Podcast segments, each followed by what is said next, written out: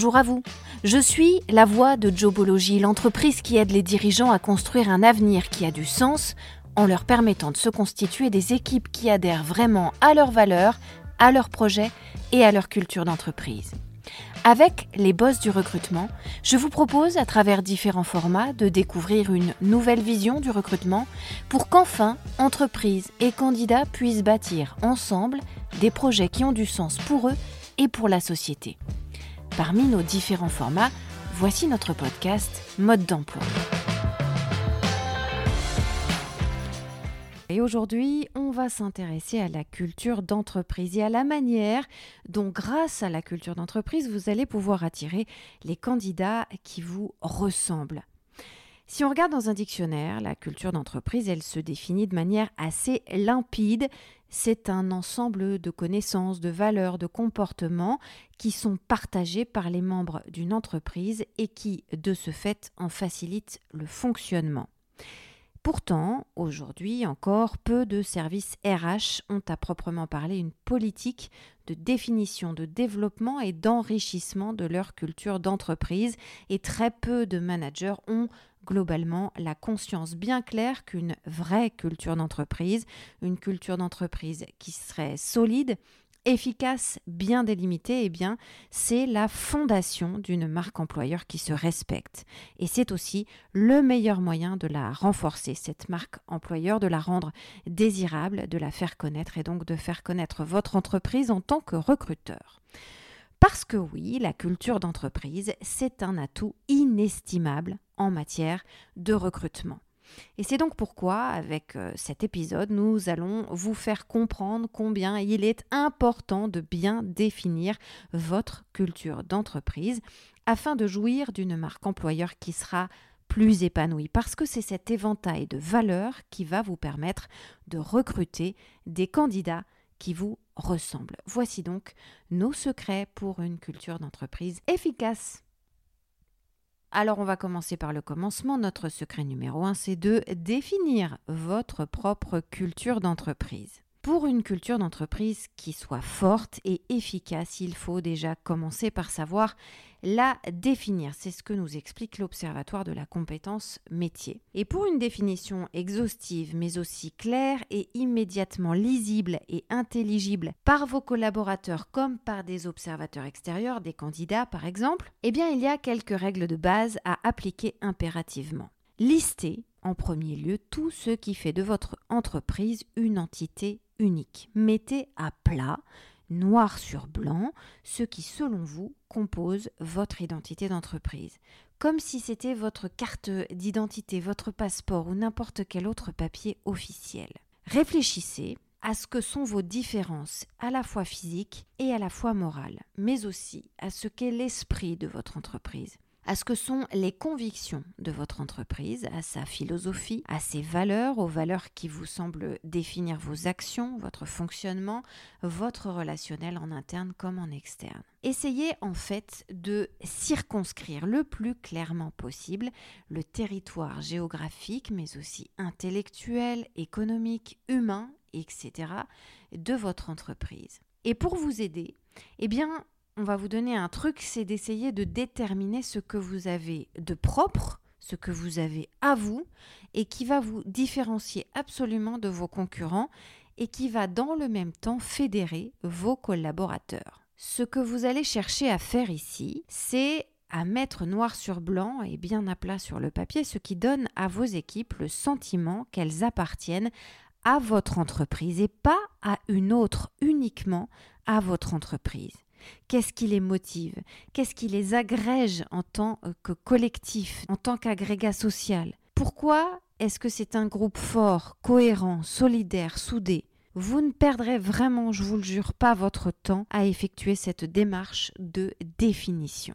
Parce que la culture d'entreprise, c'est un pilier absolument fondamental. C'est un mur porteur, c'est ce qui va tenir toute la structure de votre marque employeur. La culture d'entreprise, c'est ce qui tient lieu de fondation à votre maison, si vous voulez euh, continuer dans cette métaphore. Et de la même manière qu'on va acheter plus facilement une maison solide, en bon état, avec un sous-sol et des fondations sains, et bien de la même manière, vous allez attirer plus facilement les candidats qui vous ressemblent avec une culture d'entreprise qui va leur apparaître riche, évolutive, largement diffusée et qui va évidemment leur présenter une multitude de points communs avec leur identité à eux candidats. Notre secret numéro 2, c'est de d'écrire et d'expliquer votre culture d'entreprise à vos candidats, en commençant par votre histoire. Même si votre entreprise n'est pas très vieille, vous ne pouvez pas, pour définir, pour rédiger les valeurs qui font votre culture d'entreprise, vous ne pouvez pas faire l'impasse sur votre historique, sur votre passé. Un candidat, quand il postule dans une société, il a besoin de s'inscrire dans un tempo, donc dans une histoire. Il a besoin d'arriver quelque part avec le sentiment qu'il va faire partie d'une narration d'entreprise.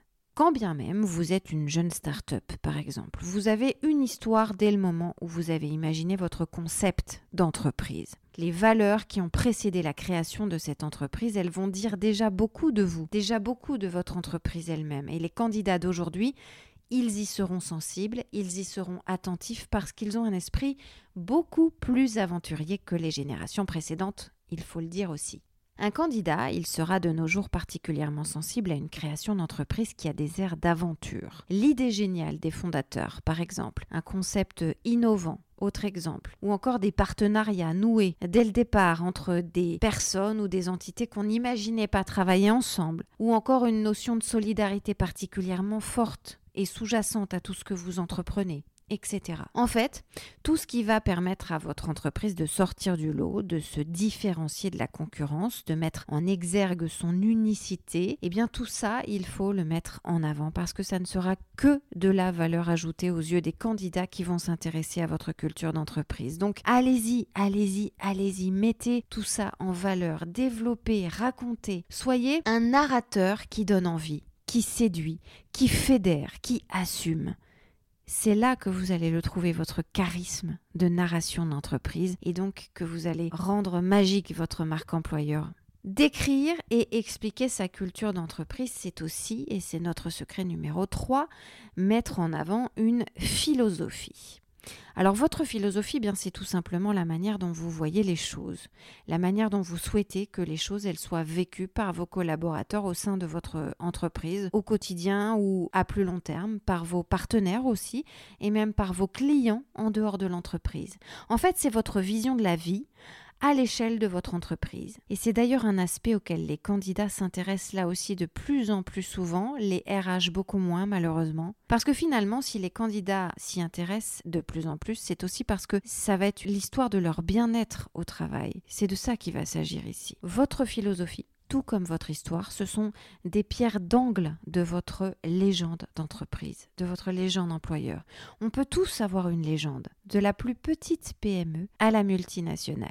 Il ne faut pas s'auto-censurer sous prétexte qu'on est une petite boîte ou qu'on n'a que trois ans d'existence. Au contraire, je dirais même que les PME naissantes qui sont devenues des multinationales centenaires, eh bien ce sont précisément celles qui ont su se bâtir une légende. Et se bâtir une légende, ça veut dire se bâtir une culture d'entreprise prise forte, ancrée dans la réalité comme dans le temps qui passe, ancrée aussi géographiquement, avec un rayonnement, une cohérence, de la fidélité à soi-même et aussi à ceux envers qui on s'est engagé. Pour définir quelle est votre philosophie afin de mieux la décrire à vos candidats, eh bien, réfléchissez au point suivant. Quelle est la vision de départ de votre entreprise? Quelle est la vision des fondateurs de l'entreprise? Pourquoi est-ce qu'ils ont eu envie de développer ce projet-là en particulier?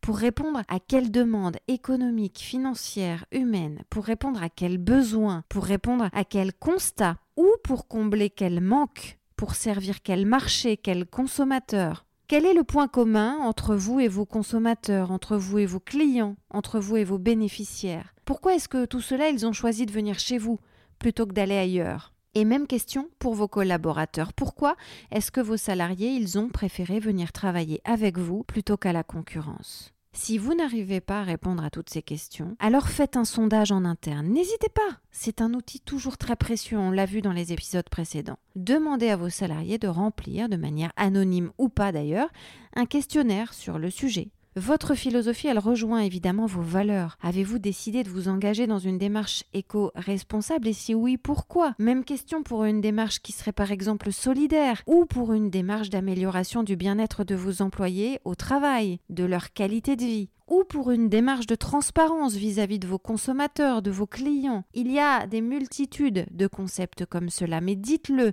dites pourquoi, parce que ce sont vos valeurs. Une fois que vous avez défini et raconté la vision de départ, celle qui a précédé à la création de l'entreprise, eh bien, attelez-vous à donner la vision finale, l'objectif ultime, c'est-à-dire ce vers quoi votre entreprise tend au quotidien.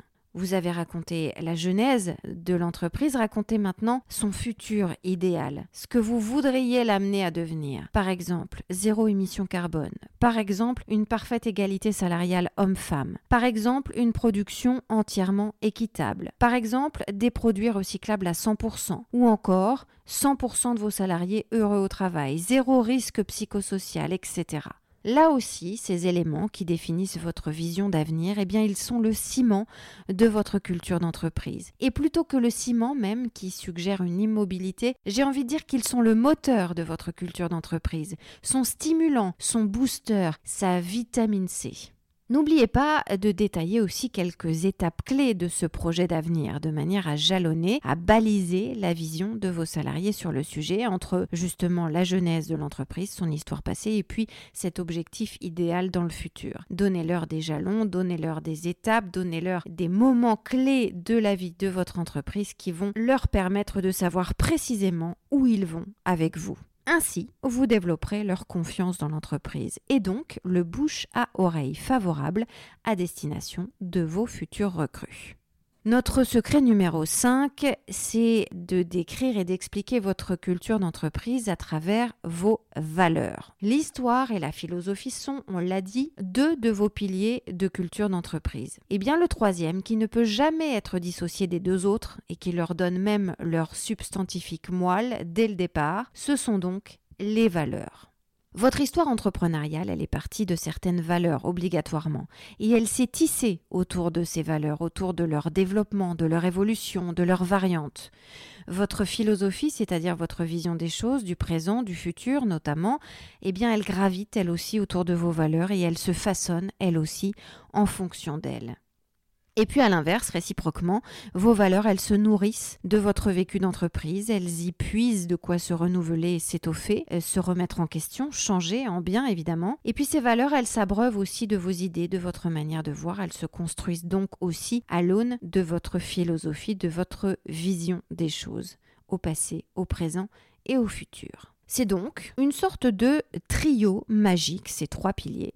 Un trio magique qui va vous permettre de développer une culture d'entreprise et donc une marque employeur puissante, convaincante, efficace et du coup redoutablement attractive pour les candidats.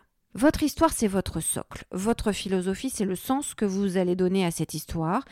Et puis les valeurs, eh bien, elles vont désigner la façon dont vous voulez que les choses se fassent concrètement, la manière dont vous voulez que le sens prenne forme, la manière dont vous voulez que les idées se concrétisent en actes. Pour résumer, ce sera la doxa de votre entreprise, c'est-à-dire l'ensemble des croyances partagées qui vont guider le comportement collectif de vos salariés de façon cohérente et harmonieuse. Bref, ça va être un, guide des bonnes pratiques en quelque sorte. Et dans ce cadre, eh bien, il ne faut pas forcément chercher à dénoter en imposant une bonne pratique qui ne serait pas naturelle ou franche sous prétexte d'être originale ou de sortir du lot. Au contraire, sur ce coup-là, sur les valeurs, il faut privilégier deux choses absolument, c'est la transparence et la sincérité. C'est primordial. Là où le plus souvent on va conseiller aux managers et aux dirigeants d'entreprise de faire original pour se démarquer de la concurrence, eh bien en ce qui concerne les valeurs, ça n'a aucune importance. Parce que finalement, la vision du bien se résume à quelques grands principes généralement partagés par toutes gens de bonne volonté. En revanche, avoir pour objectif une sincérité permanente et sans faille dans l'édiction, dans le respect, dans la mise en application de vos valeurs, ça, c'est une vraie force qui va vous porter, qui va donner de l'écho très loin autour de vous auprès de potentiels candidats. Notre ultime secret, c'est de la diffuser, votre culture d'entreprise. Une culture d'entreprise, elle ne vaut rien si elle reste pure théorie dans un beau classeur. Il faut la faire vivre, il faut la propager, la partager, la véhiculer loin dans le monde du travail et sur les marchés qui concernent votre secteur d'activité. Comme le disent les experts, il faut construire la légende en instaurant des rites.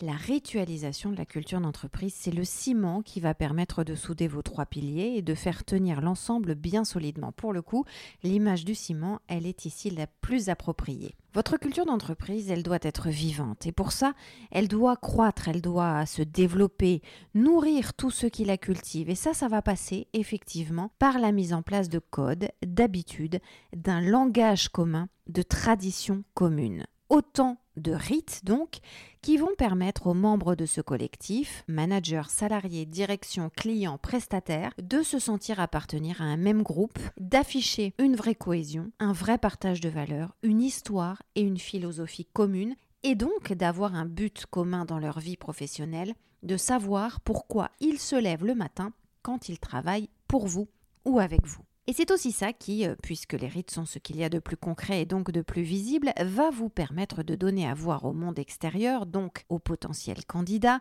de quoi vous êtes capable, sur quoi vous vous fondez pour avancer. Et c'est ça qui va susciter le désir des futurs talents de postuler pour vous rejoindre.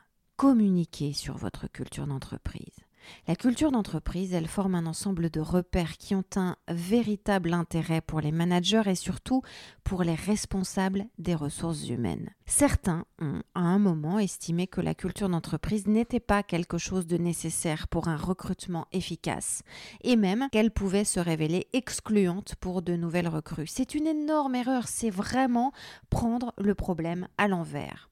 Si vos nouveaux embauchés se sentent exclus, c'est de deux choses l'une. Soit que vous n'avez pas recruté un candidat qui vous ressemble suffisamment pour se sentir bien dans votre entreprise, donc c'est une erreur de recrutement, soit que votre culture d'entreprise repose sur de mauvaises bases et que ses valeurs, sa philosophie, ses rituels sont excluants ça veut dire qu'il faut revoir tout ça. Il ne faut pas confondre intégration et bizutage, code commun et intégrisme vestimentaire par exemple ou langagier, sentiment d'appartenance à un tout et rejet de toute personne arrivée a posteriori. Ce n'est donc pas la recherche d'une culture d'entreprise forte qu'il faut alors remettre en question, mais bien votre culture d'entreprise en tant que telle, au niveau de ses valeurs, de sa philosophie, de ses rites, et encore vos méthodes de management et leur efficacité à faire venir à vous des candidats qui vous ressemblent.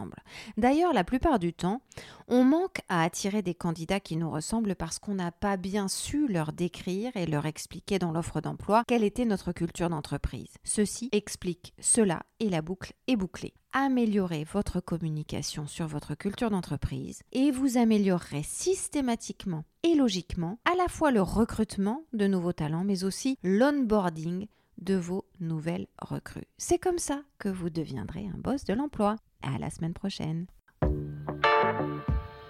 Vous pouvez retrouver ce podcast sur toutes les bonnes plateformes, mais aussi sur notre site internet jobology.fr. Vous y trouverez également notre blog et toutes nos ressources pour les recruteurs et les dirigeants d'entreprise. N'hésitez pas à liker ce podcast, à vous abonner et à le partager, bien sûr.